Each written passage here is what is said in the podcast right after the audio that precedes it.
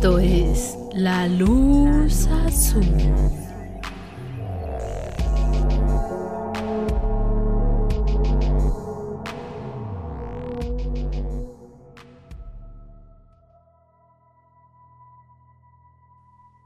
Hola, muy buenas noches. Sean bienvenidos a un episodio más de La Luz Azul Podcast. Antes que otra cosa nos presentamos. Mi nombre es Noemi Villalobos. Y yo soy Juan Trejo. Y en esta ocasión, como siempre se los decimos y como ya los tenemos acostumbrados, vamos a ir con un tema más de índole paranormal. Sin embargo, en esta ocasión no investigamos un caso en particular, no investigamos una situación o un lugar embrujado como hemos venido haciendo en ocasiones pasadas, sino que más bien nos dimos a la tarea de investigar una leyenda bastante popular, una leyenda que tiene pues mucha historia, mucha importancia cultural en México y en muchos otros países. Y pues creemos que es un, un tema bastante interesante, un tema que muchos de nosotros tenemos presentes, tenemos conocimiento sobre él, pero quizás no tenemos tanto conocimiento sobre el verdadero origen o sobre algunas distintas versiones de esta misma leyenda. Entonces, como ya saben, para no hacer más larga esta introducción, vamos a comenzar de una vez con esta interesante investigación.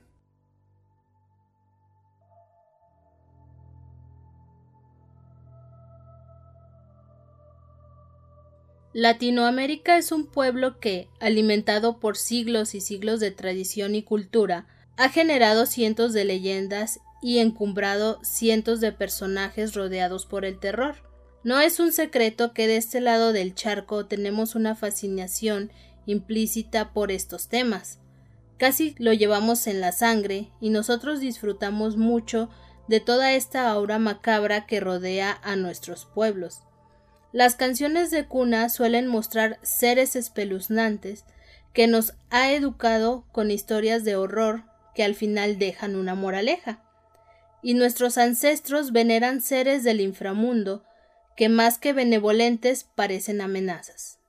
Pues entre esas leyendas y personajes existe uno en particular que se ha popularizado en muchas regiones principalmente por la tradición oral, y que ha logrado entrar en el folclore, sobre todo mexicano, asustando en general a la población. Y sí, nos referimos a la Llorona.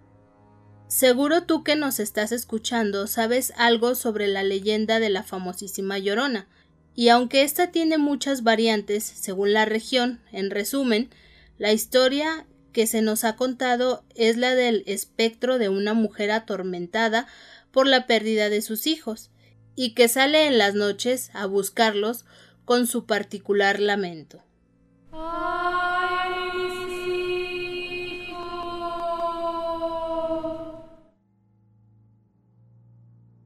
Se han escrito canciones en su nombre, también películas y puestas en escena inspiradas en su historia. Incluso hasta hace poco hubo una famosa película estrenada en Hollywood que cuenta la historia de La Llorona. Pero, ¿sabemos cuál es el origen de esta leyenda? En el episodio de esta semana de La Luz Azul Podcast hemos decidido contarles la historia que, según varios historiadores, le da origen al personaje de La Llorona. Pero antes queremos contarles las versiones más interesantes que encontramos según algunos países hispanohablantes.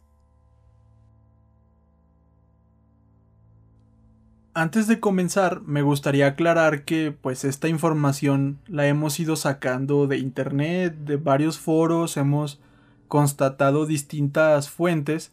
Sin embargo, al ser esta una leyenda que se transmite principalmente de tradición oral, puede ser que algunas de las cosas que digamos, si decimos algo, por ejemplo, de tu país, tú que nos estás escuchando, puede ser que algunas cosas no sean exactamente como las digamos, pero es por esto mismo, porque son leyendas que se van transmitiendo de, de generación en generación y solamente de boca en boca, y algunas cosas pueden ser diferentes.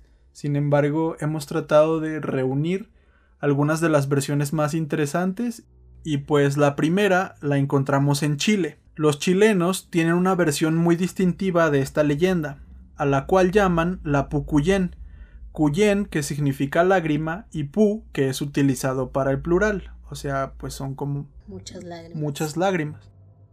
Se dice que llora eternamente porque le quitaron a su hijo a muy corta edad. Se manifiesta como una presencia fantasmal vestida de blanco a la que solo puede ver la gente que está cercana a la muerte algunas personas con habilidades especiales y algunos animales que tienen los sentidos muy agudos, como por ejemplo los perros. Se dice que la Pucuyen es como una guía de los muertos, de los fallecidos, así que ella va indicando con sus pasos y, y su llanto el camino que tienen que seguir para llegar hasta el más allá. Se dice que llora por todos los familiares del difunto y evita que el espíritu del muerto regrese a atormentarlos. Algunas personas cuentan que si uno se frota los ojos con lágrimas de perro, podrá ver el espíritu de una mujer hermosa y que cuando la ven les transmite como una cierta paz y serenidad, una calma que pues es muy difícil de, de explicar. Pero por el contrario, si tu corazón no es firme o si eres una mala persona, si haces esto de frotarte las lágrimas de un perro, lo que verás es una imagen de una mujer espantosa, un fantasma pues muy horroroso y te va a dar mucho miedo. Otras versiones de esta leyenda la pintan como un ser puramente maligno, dicen que su mayor tarea o su pues ahora sí que su maldición es llevarse a los niños más pequeños ya que los confunde con el suyo. En Costa Rica, la tradición tica cuenta que una muchacha indígena muy hermosa, hija del rey de la etnia huetar, se enamoró de un español en los tiempos de la conquista, y obviamente este español también se enamoró profundamente de ella. Sin embargo, el padre de la muchacha no aprobó esta relación, puesto que ya la había prometido a otro rey indígena. Por esta razón, se veían secretamente en lo alto de una cascada a seguir su amorío, hasta que ella quedó embarazada y dio a luz a su hijo, al cual tuvo que esconder por temor a su padre. Por azares del destino, el padre de la muchacha se enteró y retó al español a un duelo a muerte por haber deshonrado a su hija. Justo antes de que comenzara la pelea entre el español y el padre, la muchacha llegó a la cima de la cascada con su hijo en brazos para intentar convencer al corazón del rey. Pero esto resultó contraproducente, puesto que al ver al fruto de aquella relación prohibida, el padre tomó al pequeño y lo lanzó desde lo alto de la catarata, seguido de la siguiente maldición hacia su hija. Maldita seas, los espíritus malignos te perseguirán por siempre y vivirás miles de años llorando tu desgracia, para ejemplo de las hijas que manchan la frente de sus padres. Maldición sobre ti. Desesperada, la mujer huyó por el bosque gritando y llorando fuertemente, mientras el rey y el español se batían en un combate que le costó la vida a ambos. Desde entonces, los viajeros que atraviesan los bosques aseguran escuchar los lamentos de la llorona, quien busca a su hijo y cumple la maldición de su padre. El siguiente país es Ecuador, y aquí la historia es más o menos similar a otras que ya hemos escuchado, y se cree principalmente en aquellas regiones rurales, en los pueblos más alejados de las grandes ciudades. Según esta leyenda, la mujer fue abandonada por su hombre y la pena logró enloquecerla tanto hasta el punto de ahogar a su propio hijo en un río. Cuando recuperó la cordura unos días después, se dirigió hacia este río en búsqueda de su bebé, pero encontró al pequeño muerto y sin un dedo, específicamente su dedo meñique. Desde entonces, la llorona vaga por los pueblos atacando a personas desprevenidas, cortándoles precisamente el dedo meñique. En algunas regiones se dice que el espectro aparece cuando hay una mujer pariendo, y que trata de llevarse al bebé para suplantarlo por el suyo. Por esta razón, se tiene la creencia entre principalmente las personas más grandes que cuando una mujer está pariendo se debe de poner dulces en la entrada de la habitación para que la aparición se empalague y se vaya. La Llorona en Ecuador se muestra como una mujer estilizada y alta, vestida completamente de blanco. Sus rasgos faciales no pueden ser distinguidos por aquellas personas que la ven, entonces ven como una mujer ahí flotando, pero no pueden distinguir su cara. Según los relatos, la mujer no tiene pies y parece que levita mientras va avanzando. Y se dice que el castigo que tiene que cumplir es atormentar a los hombres que andan con mujeres prohibidas. Los acompaña en sus caballos y los abraza hasta matarlos. En otro país donde encontramos esta famosa leyenda es en Colombia. Se dice que en tierras colombianas, entre los valles y las montañas, principalmente cerca de ríos y lagunas, se aparece una mujer con cabellera dorada en la que se posan grillos, luciérnagas y mariposas. Su rostro es una calavera aterradora y en las cuencas de sus ojos se pueden ver dos bolas de fuego incandescentes. Se dice que tiene unas manos muy grandes, huesudas y ensangrentadas, con las que arrulla a un bebé muerto. Al gemir, la llorona derrama lágrimas de sangre sobre la mortaja azul de la criatura. Regularmente este espíritu asusta a las muchachas que han cometido actos de los cuales sus padres pues no están muy orgullosos. La Llorona alguna vez fue una mujer hermosa, que se dedicaba a enamorar hombres con el brillo de sus ojos. En algunas versiones se afirma que su situación económica de una pobreza extrema fue que la llevó a acabar con la vida de sus hijos en un río, solo para al final acabar con su propia existencia. En otras regiones de Colombia, como en Pasto o en Nariño, la llorona es nombrada Tarumama y se manifiesta como una vieja monstruosa con patas de mula y unos senos tan pero tan grandes que tiene que echárselos a la espalda. Dicen que es un alma en pena, que fue castigada por abandonar a su hijo, puesto que quería evitar ser estigmatizada por concebirlo fuera del matrimonio. Asimismo, algunos aseguran haberla visto vistiendo ropa vieja y oscura, y encima de su cabeza lleva un cuervo, el cual simboliza la muerte, y en su nariz un cordón umbilical colgando. También en sus brazos lleva un feto muerto, que se presume es su hijo. Ahora vamos con la versión de Panamá. La leyenda de La Llorona es el cuento folclórico más popular de estas tierras, y al menos en las provincias centrales de aquel país se le conoce como la Tulivieja o Tule Vieja. Esta era una mujer hermosa y joven que le gustaba andar de fiesta en fiesta, y en una ocasión se daría un baile en un pueblo vecino, por lo que ella, obviamente, tenía que ir, no quería perdérselo pero tenía un problema.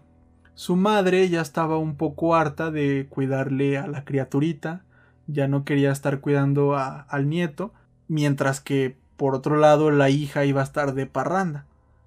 Sin embargo, las ganas de ir a este baile pudieron más en la mujer, por lo que dejó al bebé en una planta cerca de un río con la intención de recogerlo después de que acabara la fiesta. Cuando regresó por él, no lo encontró, pues el río se lo había llevado. La mujer comenzó a llorar y a buscarlo desesperadamente.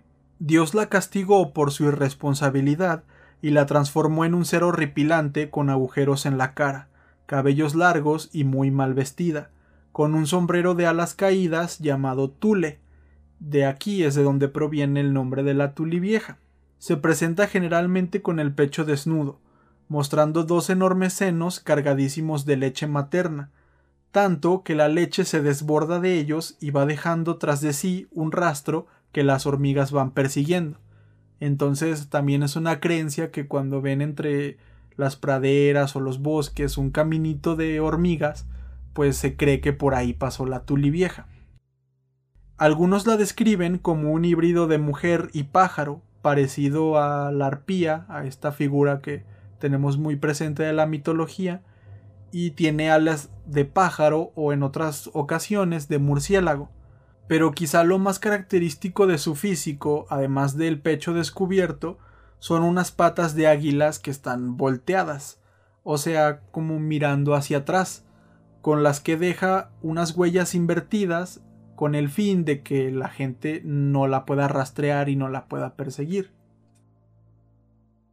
Y como estas se cuentan muchas otras leyendas parecidas, por ejemplo, como en Perú, Venezuela, Argentina, Uruguay, Honduras, El Salvador o incluso pues hasta España.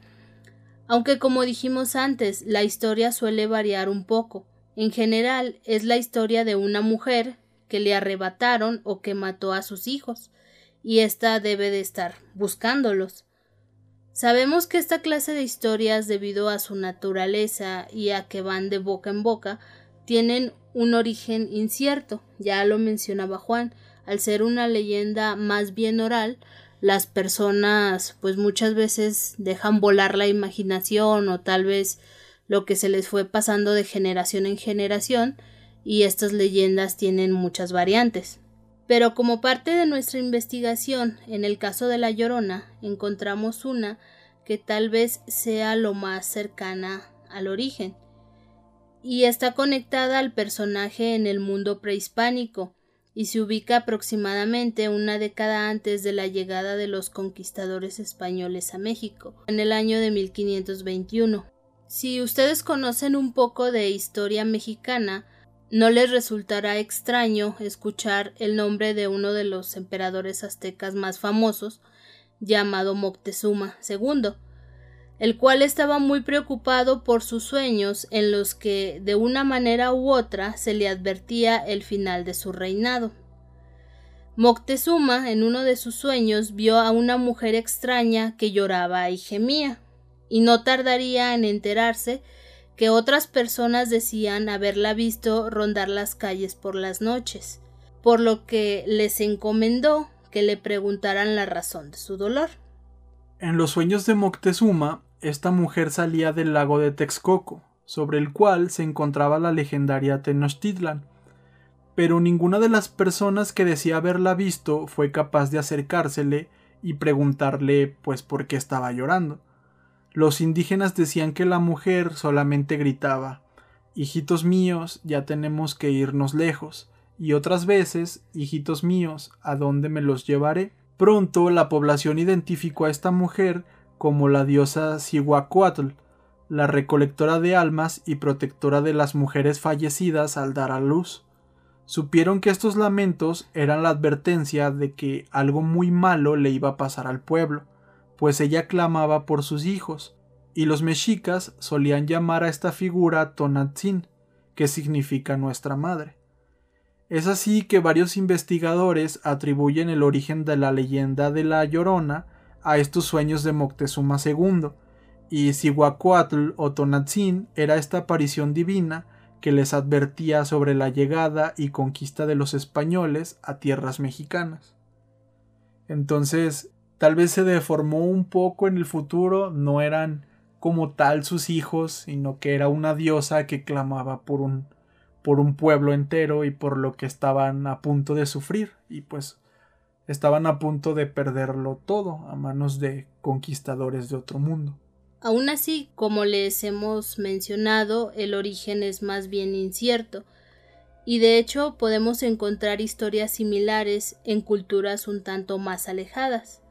Por ejemplo, en la mitología griega se puede encontrar similitudes con el mito de Medea, quien asesinó a sus propios hijos luego de que su esposo Jasón la abandonara por otra mujer. Igualmente, los griegos relataban la leyenda de Lamia, una princesa con quien Zeus había tenido varios hijos que fueron asesinados por Hera. Lamia vagaba desde entonces lamentándose por la pérdida de sus pequeños, y también se dice que vagaba por las calles devorando a los niños de otras madres.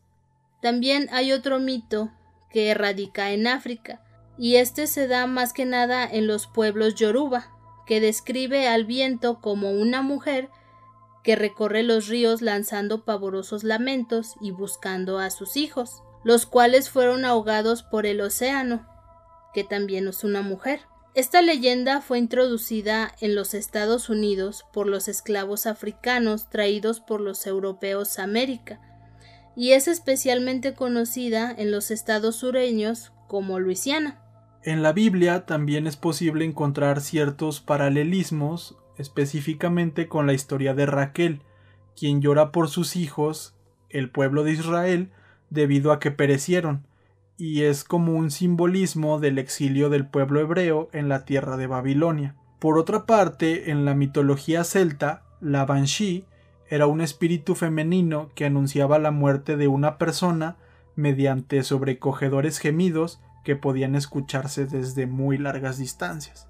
Entonces, ya sea griega, hebrea, mexicana o panameña, la leyenda de la Llorona y sus diferentes versiones nos hablan de temas muy variados como pueden ser la guerra, la redención, la religión, el amor maternal o también como el machismo.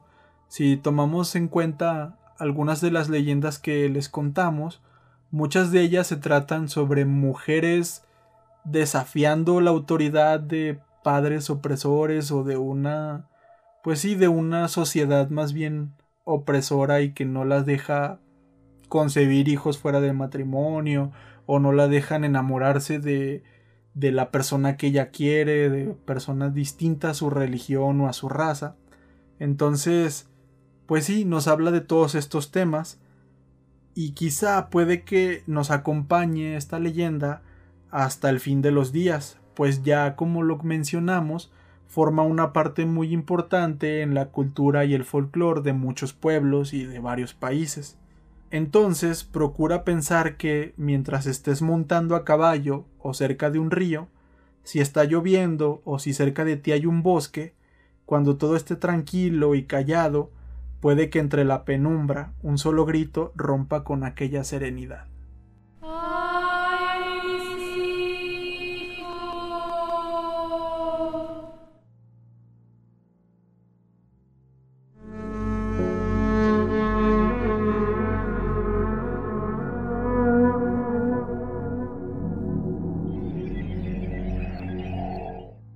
Bueno, en este episodio, como se pudieron dar cuenta, hablamos de una leyenda muy popular, no tanto en México, sino que se ha popularizado en demás países latinos. Tiene similitudes con algunas mitologías bastante antiguas. Esperamos que les haya gustado, que lo hayan disfrutado y como lo mencionó al principio Juan, a lo mejor muchas cosas no están exactamente como las han escuchado en su país, pero fue lo más cercano que nosotros pudimos encontrar cuando hicimos la investigación. A ti de estas de estas leyendas, de estas versiones que, que estuvimos investigando, ¿cuál fue la que más te gustó, la que se te hizo así como más interesante? Aparte pues de la que ya conocemos, mexicana. La que más me gustó fue la versión colombiana y la parte de, de los Yoruba en África, esa mitología. Pero no sé, como que la colombiana me llamó un poquito más la atención. Sí, a mí también la colombiana es la que me llamó mucho la atención porque como que dan una descripción muy muy detallada. O sea, me gusta eso de que sobre ella se posan como bichos, luciérnagas, este, mariposas. Y también me gusta el hecho de que se contaba que era una mujer muy muy bella y que como que siempre andaba con su cabello muy bonito y sus ojos muy brillantes.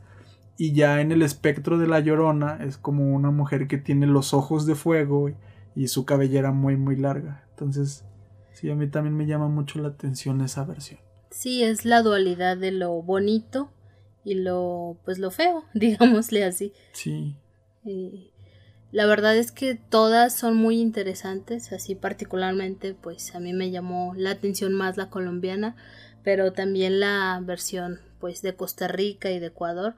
Son versiones a lo mejor encontramos muy poquito, sería que a lo mejor si ustedes que viven en aquellos países nos pudieran mandar más información.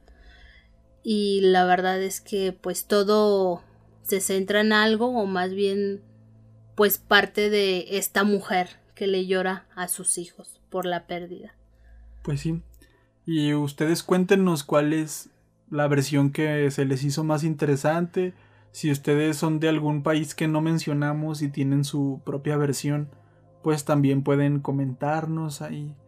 Quizá lo, mencionemos en algún otro episodio o, o si no, compartir más información acerca de esto, porque como ya lo mencionamos varias veces, es interesante conocer cómo todos nuestros pueblos, sobre todo en Latinoamérica, se conectan mucho con esta, este tipo de tradiciones. Todos tenemos como que nuestra propia versión, aunque ya vimos que hay otros mitos, incluso en mitología griega o mitología africana muy antigua, pues se conectan de alguna manera con, con esta leyenda. A mí se me hace muy interesante y pues ustedes cuéntenos sus versiones, igual si son de estos países pero la han escuchado diferente, conocen otra versión, pues también quisiéramos conocerla. De nuestra parte sería todo. Esperamos que hasta este capítulo sigan con nosotros, les guste este proyecto y lo sigan apoyando. Ya saben que nos pueden contactar pues ya sea en la página de Facebook, en Instagram, igual si desean dejar algún comentario en YouTube, es bienvenido.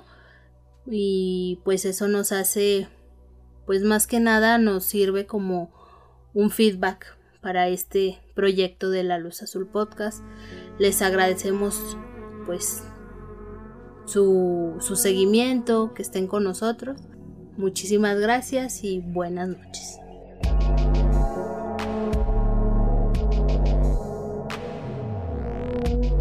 Esto es la luz azul.